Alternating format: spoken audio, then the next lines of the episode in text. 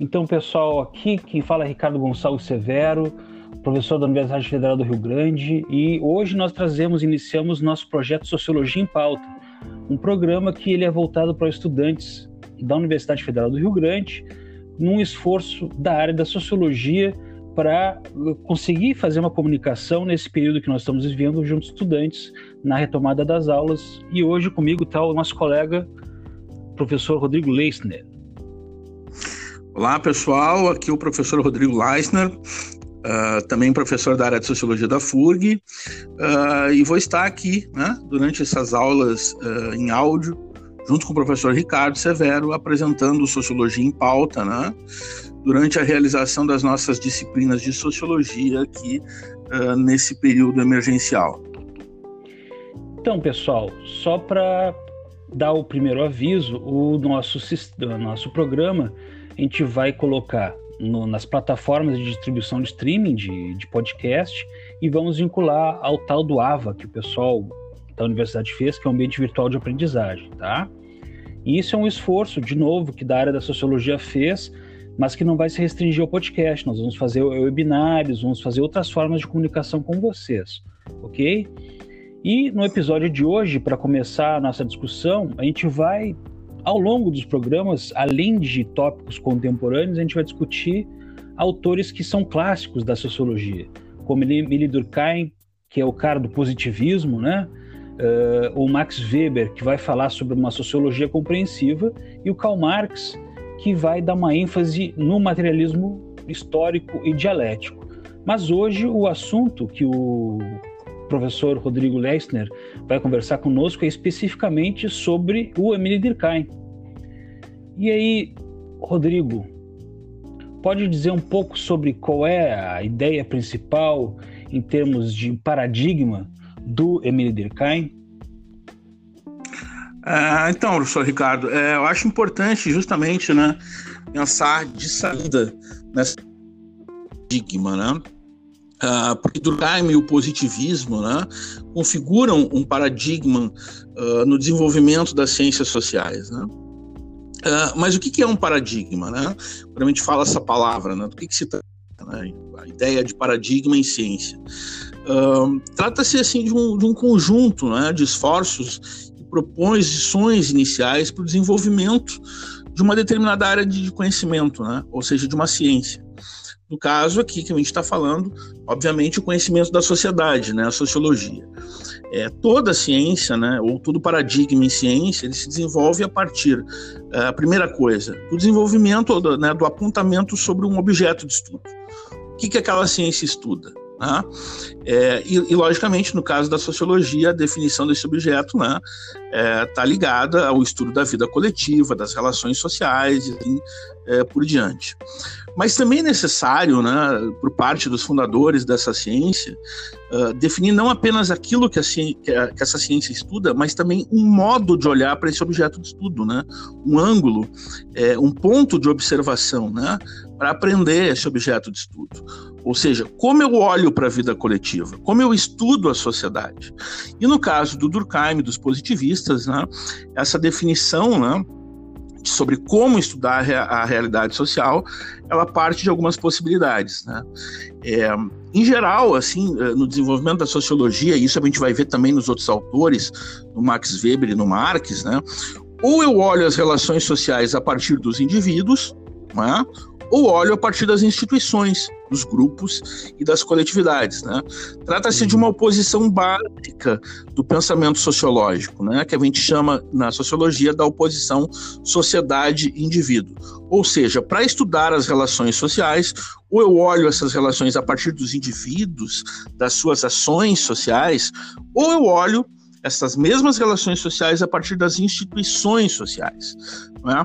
E no caso do positivismo e do Durkheim, esse vai ser o ponto de partida dessa teoria, né? ou seja, a definição de um modo de fazer ciência social, que para estudar a vida coletiva vai partir da sociedade, instituições, dos grupos, dos coletivos, né? e assim sucessivamente. Entendi. Então acaba se tornando tipo um paradigma porque várias outras autoras e autores acabam pegando isso como parâmetro de análise, vão tentar estudar as instituições, como estava comentando, ao invés dos indivíduos. Vou fazer uma análise do todo, por exemplo, que ele chama de estruturas sociais. É mais ou menos isso. Justamente, né? O foco do estudo da, da, da, vida coletiva se dá a partir dessas estruturas, né, das instituições que organizam a sociedade e não dos indivíduos, né, que também a gente poderia estudar essas mesmas relações sociais a partir das ações individuais, né, como é o caso do Max Weber. Né. Mas aqui, no caso do Durkheim, é justamente o, o, e do, dos positivistas, não é? Justamente o foco fica nas instituições sociais. Mas é importante a gente tentar entender que, de que tipo de instituições a gente está falando, né? É, eu costumo dizer para os alunos assim, é, quando a gente pensa em instituição, a gente imagina, né? Os prédios, assim, né? Não é nada, uhum. não é necessariamente isso, né? Quando a gente fala de instituição dentro de sociologia, nós estamos falando de ideias, de valores, de representações coletivas, né?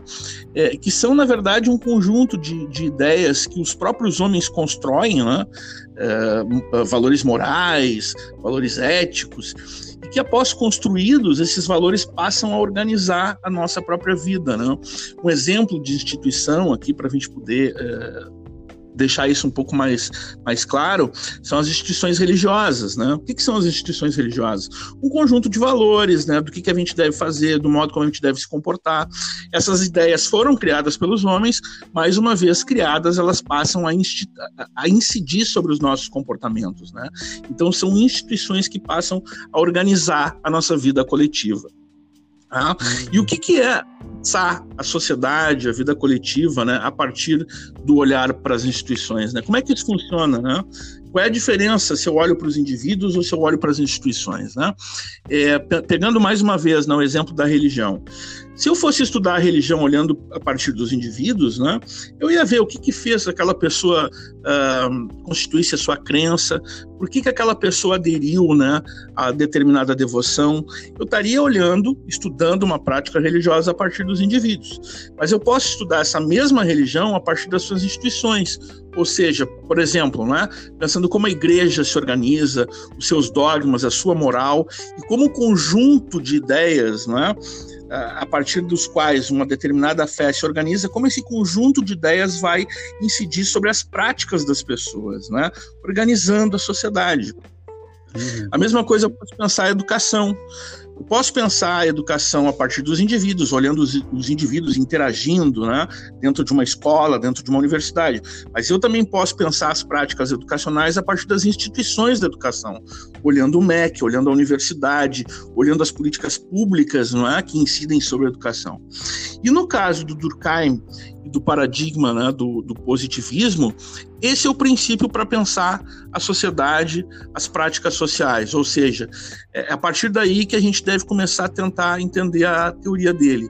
As relações sociais elas se definem pelas instituições, né, pelas estruturas sociais, naquela oposição básica que caracteriza, não é, o desenvolvimento do pensamento sociológico, ou seja, da sociologia, na visão do Durkheim, na visão do positivismo, é a sociedade que age sobre os indivíduos, né? É o coletivo, as estruturas que definem a realidade social. Uh, para completar um pouco assim essa, essa ideia, né? Dessa teoria, acho importante também falar o porquê dessa, dessa definição, né? Por que, que esse conjunto de autores uh, que envolve uh, como o seu mais famoso autor, né, o Durkheim, por que, que eles decidem olhar a, vida coletiva a partir das instituições, né? Primeiro, né, o peso na análise das estruturas sociais vem da preocupação que esses autores tinham com a questão do movimento. Trata-se aqui de um conjunto de autores né, europeus extremamente influenciados pelo pensamento político e filosófico conservador, né, e que estavam muito preocupados com a ordem social. Né. A grande preocupação do Durkheim e, e, e do, do, dos positivistas tinha a ver justamente com isso, né? Como a sociedade é possível, como a ordem social é possível, como a nossa vida se organiza, né?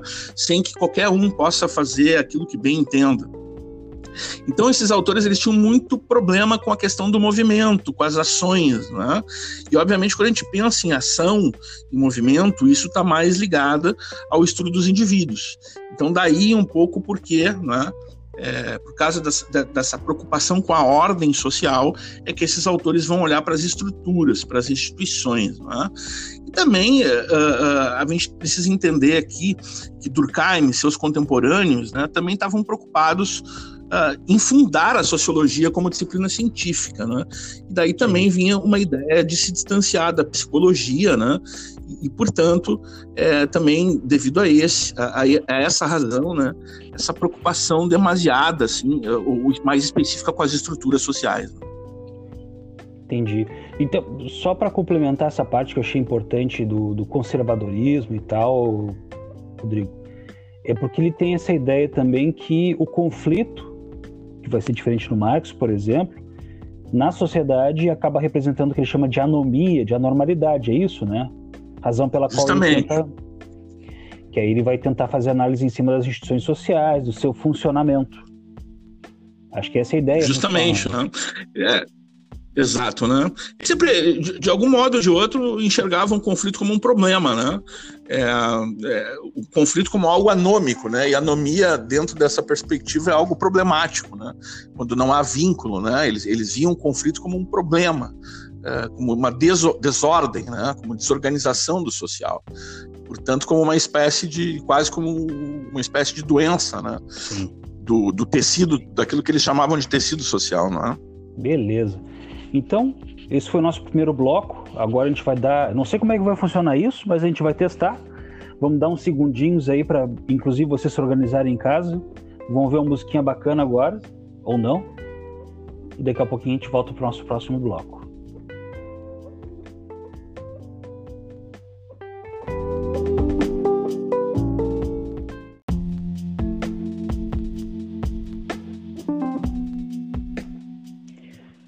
Então estamos de volta, eu, Ricardo Severo e o professor Rodrigo Leissner, que um dia eu consigo falar Olá, o nome dele. Professor Rodrigo aqui com vocês também.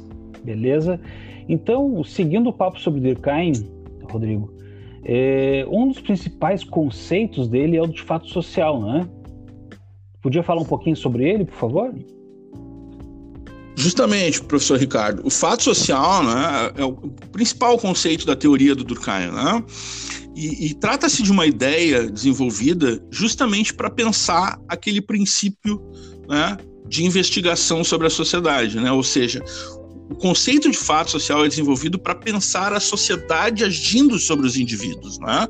para pensar as estruturas, é, as instituições agindo sobre as condutas individuais. Portanto, é uma ideia para perceber o modo como essas estruturas agem é? sobre a gente, sobre o nosso modo de, de agir. Ele vai definir o fato social justamente nessa perspectiva, né? uma maneira de agir capaz de exercer sobre o indivíduo uma coerção exterior, né? É, como é que funciona isso, né? Eu costumo explicar assim para alguns alunos, né? Um bom exemplo de fato social assim é, por exemplo, quando a gente vai num velório, né? Pegar aqui uma, uma coisa um pouco tensa e tal, meio meio complicada, mas que exemplifica muito bem essa ideia quando a gente chega no velório, nem precisa dizer que, não, né, que naquele espaço, que naquele lugar, a gente tem uma determinada forma de, de se comportar que é esperado da gente. Né? Ou seja, a gente não deve sorrir, a gente não deve brincar, a gente não deve gargalhar. Se a gente brincar, estiver muito feliz, começar a rir ali dentro, alguém vai chegar e vai dizer, pô, vocês não eram para estar tá assim, né? Ou seja, a gente vai é, sofrer uma, uma sanção social. O que, que é isso? O que, que é essa sanção? Fato social.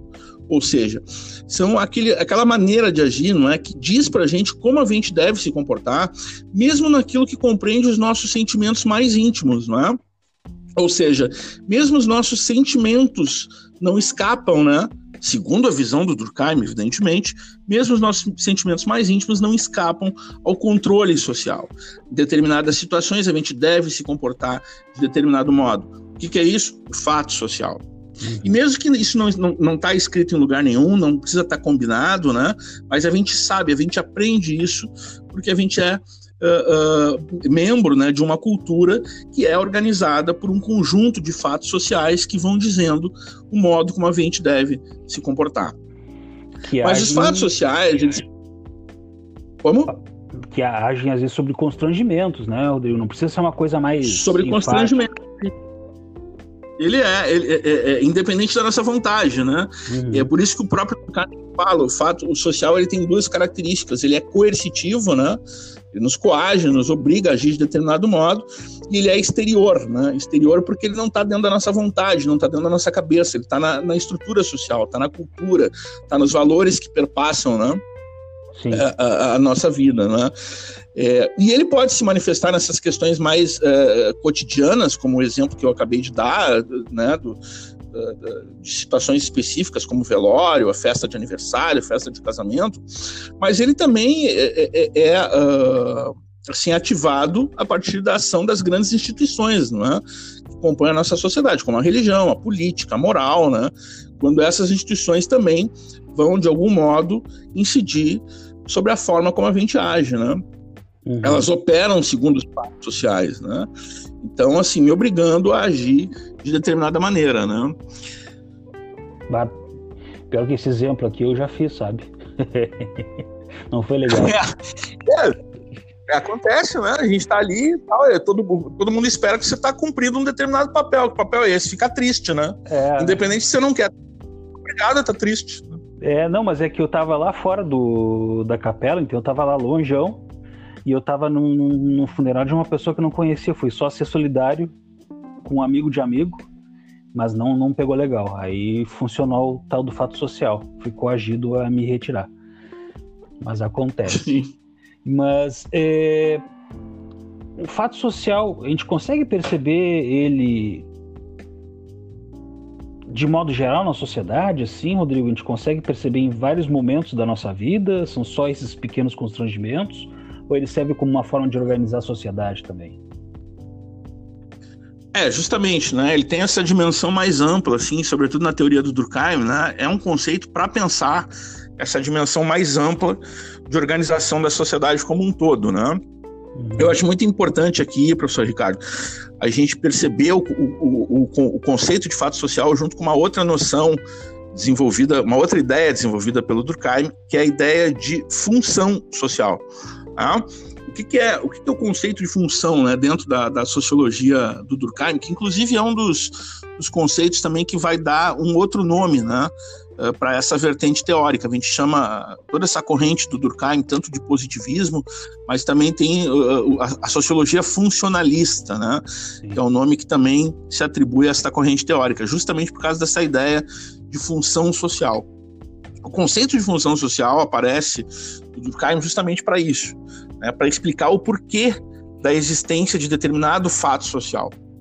Ou seja, segundo Durkheim, a gente descobrindo qual a função do fato social numa sociedade, eu entendo o motivo da sua existência, o porquê que ele, que aquele fato social uh, uh, emerge, né? Em geral, uh, a maioria dos fatos sociais, na perspectiva do, do Durkheim, existem para organizar a sociedade, para tornar a sociedade possível, né? Para assegurar a existência da, da, vida coletiva, né? As regras sociais, Sim. por exemplo, né? Uh, por, por, que, que elas existem? Para tornar a vida possível. Vamos pensar assim, por exemplo, é, como ocorre né, quando a gente entra no, ônibus, todo mundo tem um assento marcado. Né? O assento marcado é um conjunto de regras né, que está ali para organizar né, como cada um vai uh, uh, se, se, dispor dentro do, do, do, coletivo, né, dentro do ônibus tira essas regras, o ônibus lota, já vira uma, né, uma pequena confusão, cada um querendo pegar ali o melhor lugar e tal, né? Já se torna um pouco mais complexa o estabelecimento da ordem social, né? Uhum. É, um exemplo assim mais concreto também, né? É Para pegar um exemplo, mais um exemplo da religião, Durkheim, para quem não sabe, foi um grande estudioso da religião, né? É, uh, para entender a noção de fato social e função social. Uh, vamos pegar, por exemplo, assim, uh, se a gente pensar o pentecostalismo no Brasil, né, teve lá um grande crescimento entre as décadas de 40, 50 e 60. Vou tentar entender o pentecostalismo como um fato social para entender qual é o significado do pentecostalismo na sociedade brasileira. Como é que eu faço isso? Se eu colocar o pentecostalismo como um fato social e tentar entender qual é a função social que essa prática religiosa está cumprindo, eu entenderia o porquê do seu crescimento. Tá? Aí a gente vai ver, por exemplo, num estudo de um cara bem interessante chamado Cândido Procópio Ferreira, né, de Camargo, que foi um professor da USP dos anos 60 e 70, ele ia dizer assim: olha, o pentecostalismo cresce no Brasil justamente porque cumpre uma função social de acolher né, aquelas largas camadas da população brasileira que migraram né, do, do meio rural para o meio urbano e não encontraram no meio urbano né, um acolhimento das instituições públicas, do Estado. Né? É, uma boa parte dessas, da, da, dessa população teve que se instalar nas regiões periféricas. Uh, do meio urbano, né? E ali o pentecostalismo e as religiões e outras formas religiosas populares, não só o pentecostalismo, né? Uh, eles uh, cumpriram uma função social, né? de receber essas pessoas, dar uma, uma espécie de guarida para as pessoas, né? E eu entendendo, portanto, essa função social do pentecostalismo, eu entender, entenderia o seu crescimento, a sua emergência em determinada sociedade, né? Então é assim, eu, eu, eu posso pensar qualquer sociedade a partir da existência de grandes fatos sociais, né, os fatos sociais de ordem religiosa, de ordem política, e eu compreendendo a função de cada um deles, eu começo a compreender a sociedade como um todo.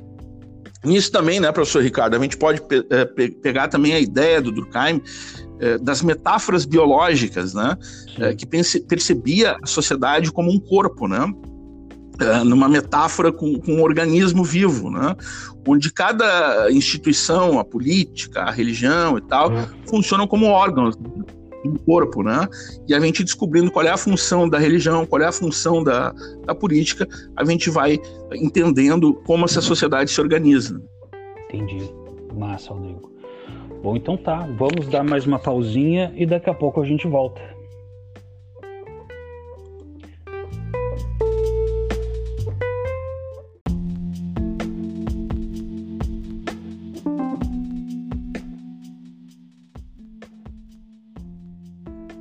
Então, estamos de volta discutindo hoje o Durkheim. Uh, Rodrigo, seguindo nossa conversa, nosso papo, eu queria saber as, um dos conceitos também, além do fato social, que vai ser fundamental para entender o autor, mas não só o autor, o que, que ele compreende da sociedade, é o conceito de solidariedade, né? Podia falar um pouquinho sobre esse conceito, por favor?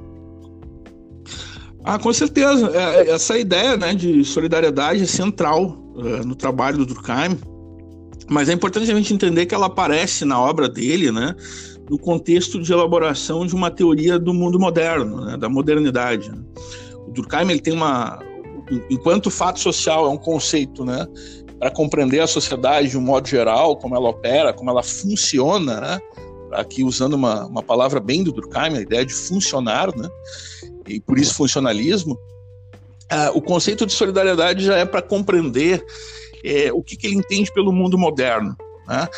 Assim como o, o, Weber, o Max Weber e o Karl Marx, né, todos os clássicos da sociologia são clássicos não apenas porque desenvolveram uma teoria da sociedade, mas porque tentaram compreender o desenvolvimento da sociedade moderna, né, ou seja, aquela sociedade que uh, se desenvolve a partir do surgimento do sistema capitalista. Né? E, e o conceito de solidariedade uh, do Durkheim aparece aí nesse contexto, tentando entender o mundo moderno, que sociedade é essa, né? Uh, como é que ela como é que ela se organiza, né? Uh, então o, o que, que, estaria aí, né, em jogo é, na sociedade, sobretudo a sociedade ocidental, né? No contexto do capitalismo, né? A gente tem uma sociedade onde vão surgir novas formas de estratificação e desigualdades, né? Com classes sociais, nós temos novas formas de pensamento é, sobretudo assim, com a emergência de uma cultura baseada no racionalismo, na burocracia, né? Mas nós temos também uma sociedade onde vai aparecer uma coisa que vai deixar o Durkheim muito intrigado, que é o desenvolvimento muito forte da ideia de indivíduo, né? Uma uhum. sociedade individualista. Por que uma sociedade individualista, né?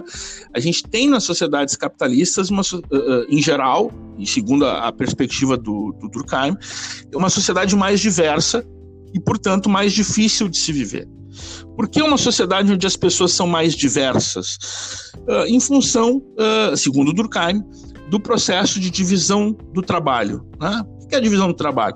Enquanto nas sociedades anteriores, as sociedades que o Durkheim considera como sociedades tradicionais, nós temos uma boa parte das pessoas fazendo, ou, ou, ou fazendo coisas parecidas, né? Uh, no, no, no, mundo capitalista, a gente vai ter, uh, até em função do processo produtivo que envolve o sistema capitalista, as pessoas fazendo várias coisas diferentes. Né? Cada um vai fazer uma parte da etapa do processo produtivo. Enquanto na sociedade tradicional todo mundo pescava, todo mundo construía sua própria roupa, né? todo mundo fazia uh, as diferentes peças para uma máquina lá, para enfim, para sobrevivência, no capitalismo cada um vai fazer uma parte desse processo produtivo. Alguém vai fazer o tecido, alguém vai fazer o botão da camisa, né? e assim vão surgindo né, os processos de divisão do trabalho. O que, que, ocorre? Quando as pessoas começam a fazer coisas diferentes, elas começam a se tornar diferentes. E uma sociedade com pessoas diferentes é, pela definição do Durkheim, uma sociedade mais complexa, de, de, de, de mais dificuldade de entendimento. Né? E daí vai surgir a grande pergunta que o Durkheim faz né, a respeito do mundo contemporâneo, do mundo moderno. Ou seja, é possível nessa sociedade de pessoas diferentes uh, e, e, portanto, com maior dificuldade para se entender, é possível existir solidariedade? Essa é a grande questão. E ele vai responder sim, é possível, né? Mas a partir uh, que ele vai caracterizar dois tipos de solidariedade distintas, né? O que ele chama de solidariedade mecânica e solidariedade orgânica. Ou seja, segundo Durkheim, as sociedades podem se organizar de acordo com modelos de solidariedade, mas de modo distinto. Enquanto as sociedades tradicionais anteriores ao sistema capitalista, né, as pessoas se entendiam, havia solidariedade, porque as pessoas pensavam parecido, o que ele chama, esse pensar parecido, ele chama de consciência coletiva, né? É, no mundo moderno, as pessoas se entendem justamente porque elas precisam uma das outras em função da divisão do trabalho. Né? Ou seja, então existe solidariedade, tanto na sociedade tradicional quanto na sociedade moderna, mas um modelo de solidariedade que se caracteriza né, por relações diferentes. Uhum. Enquanto lá no mundo tradicional né, nós nos respeitamos, nós somos solidários porque nós pensamos parecidos, e aqui ele vai chamar esse modelo de solidariedade de solidariedade mecânica, no mundo contemporâneo, nós vamos nos entender e nós vamos, de algum modo, desenvolver um certo tipo de solidariedade, porque a gente depende um, um do outro, né, conforme os processos de divisão do trabalho. Esse modelo ele vai chamar, portanto, de solidariedade orgânica. Tá? Eu acho legal pensar também, aí tu me corrige se eu estiver errado, uh, que esse processo de individualização faz com que muitas pessoas se sintam extremamente solitárias, assim, e acaba até naquela outra discussão de suicídio que ele vai desenvolver, mas não vamos entrar nisso agora. O que eu acho interessante é pensar que existem algumas formas de tentar preservar solidariedade mecânica, esse sentimento de empatia, de me ver no outro, através de outras formas de sociabilidade, por exemplo, através do trabalho, né? O pessoal vai fazer Sim. o churrasco depois da, do trabalho, o, o, pessoal que é do time de futebol, Grêmio, Inter, Brasil de Pelotas e assim por diante, né? Que são formas de não ficar totalmente isolado na sociedade. Tu não concorda com isso? Justamente, né? Não, justamente. Nós temos não é, processos, eles não são modelos de sociedade é, é, completamente apartados um do outro. Né? Uhum. Nós temos modelos é, que, se, que aparecem dentro um do outro, né? em conjunto um com o outro. Né? O que ele fala é de uma certa hegemonia de um modelo em relação ao outro. Né? Sim. É, mas isso é importante, né? E a gente vai ver esses processos, né, Ricardo, muito dentro do campo da educação, inclusive, né? Sim. Você vê, né? O que que, o que, que, o, que, que o Durkheim pensa assim eh, sobre a educação? A, meu entendimento, a, a, leitura que eu faço da, da, da obra do, do, Durkheim e principalmente do que ele pensa do processo educacional, está muito ligado defini às definições que ele faz da ideia de solidariedade. A educação, é, como um fato social, né, uhum. é, atua no sentido de gerar solidariedade, né? Ou de gerar os dois modelos de solidariedade possível que ele entende é? que são característicos das sociedades humanas. A educação gera a, a, a, a consciência coletiva, né? A partir do momento em que a educação tem uma certa dose de homogeneização das pessoas, né? Sobretudo nas séries iniciais. A gente tem um certo conteúdo comum, né? De aprendizado que a gente, que a gente vai sendo socializado, não é? Uhum. Ou seja, esse certo uh, conteúdo comum é aquilo que nos faz pensar parecido, é aquilo que nos gera uma certa consciência coletiva. Ao mesmo tempo, nos processos que a, onde a educação vai se desenvolvendo, sobretudo no ensino técnico, no ensino superior, nós vamos ter começar a ter a fragmentação do conhecimento, né? E aí o, o conhecimento especializado, que é onde justamente a educação está nos preparando para aquilo que ele entende né, de divisão do trabalho. E aqui a educação também está atuando em gerar né, a, a, a, interdependência que ele fala, né, característica da divisão do trabalho. Então a educação gera tanto a solidariedade mecânica, característica das sociedades tradicionais, como também a solidariedade orgânica, né, que seria essa característica do processo de divisão do trabalho. Sim. É isso que ele chamava de socialização metódica, né? Que é o papel da educação. Né? Justo. Mas eu acho que interessante Justamente. também, que é legal, é que ele chamava a atenção que a educação tinha que ser laica. Até porque, uh, com a, a, multiplicidade de, de crenças e de religiões, levando isso para a esfera educacional, poderia gerar o tal do conflito que ele era contrário, né? É, justamente, né? Essa questão da, de algum modo o Durkheim previu uma das ideias centrais no âmbito da religião, né? Que é a ideia de que a laicidade é, é o paradoxo da laicidade, né? Sim. A gente tem uma sociedade laica, mas a laicidade leva ao conflito religioso inevitavelmente, né? Pois é. Porque a laicidade supõe várias religiões, né? E aí as, as, religiões, enfim, vai ter, vai ter diversidade, né? As religiões vão para o campo religioso e vão tentar se legitimar, e, enfim, né? E tá um, Mas é isso. E tá aí um tópico interessante, inclusive para já indo para a conclusão, Rodrigo.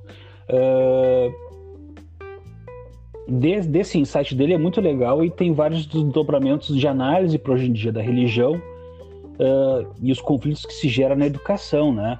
Mas junto com isso, Sim. já já querendo te colocar numa fria, assim, o é, que, que tu acha das possibilidades contemporâneos de, do, da, da utilização dos conceitos do Durkheim? Quais são as suas possibilidades e quais são as suas debilidades, vamos dizer assim?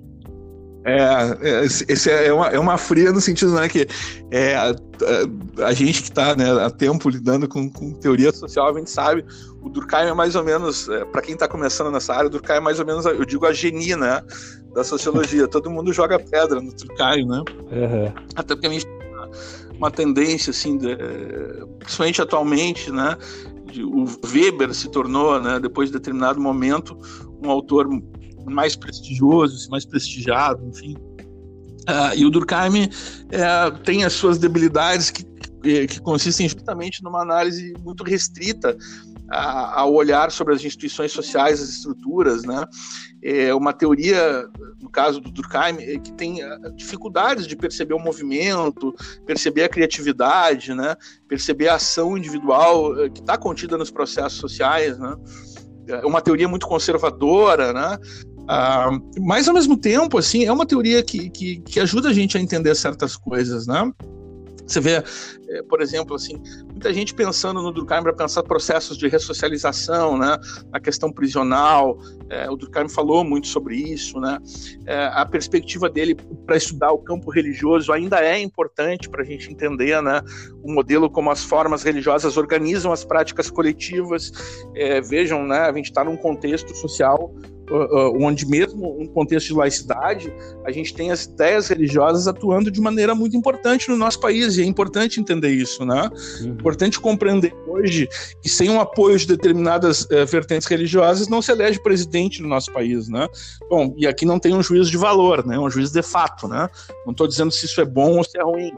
O que importa para nós da sociologia é tentar entender por que, que isso acontece, as formas pelas quais isso acontece, e, e, nesse sentido, né, o Durkheim ainda é um autor que nos ajuda muito, né, a compreender essas perspectivas. Agora, nessa tua conclusão, tu incorporou o espírito durkheimiano, assim, porque tu é. foi numa, numa noção de neutralidade axiológica, não foi uma neutralidade, é. vamos dizer assim. É, é. O Durkheim também propunha isso de algum modo, né? Dentro do conservadorismo dele, o Weber também, né? A ideia de neutralidade axiológica está no Weber. É um princípio completamente distinto do que o Marx, né? Vai abordar, mas isso eu acho que vai ficar mais claro, sobretudo na aula do Marx, né? Sim. É, sim. que os colegas também vão poder, vão poder tratar. Mas é engraçado você falar de incorporar o Durkheim, né? o Durkheim está ali, mesmo período do desenvolvimento do espiritismo na França, Allan Kardec, né? é interessante, né? Tá certo. Então tá, Rodrigo. Uh, bom, então acho que por hoje é só, pessoal. Uh, agradecer muito, Rodrigo, por, essa, por esse papo de hoje, para explicar o Durkheim. É, desejar bons estudos para todo mundo. Espero que tenham servido bastante para compreensão dos conceitos fundamentais. E até a próxima, Rodrigo. Mensagens finais? Ah, um abraço para todos os alunos e alunas, né? Uh, dizer que a gente está aqui uh, junto nesse período tão complicado de pandemia. Uh, e a gente espera que esse conteúdo que a gente está construindo aí para todos vocês, né? Que ele, que ele seja é, bem utilizado e que, enfim, que ajude né, a entender as disciplinas e que a gente, de modo conjunto, consiga passar por esses percalços aí desse momento. Um abraço a todas e todos.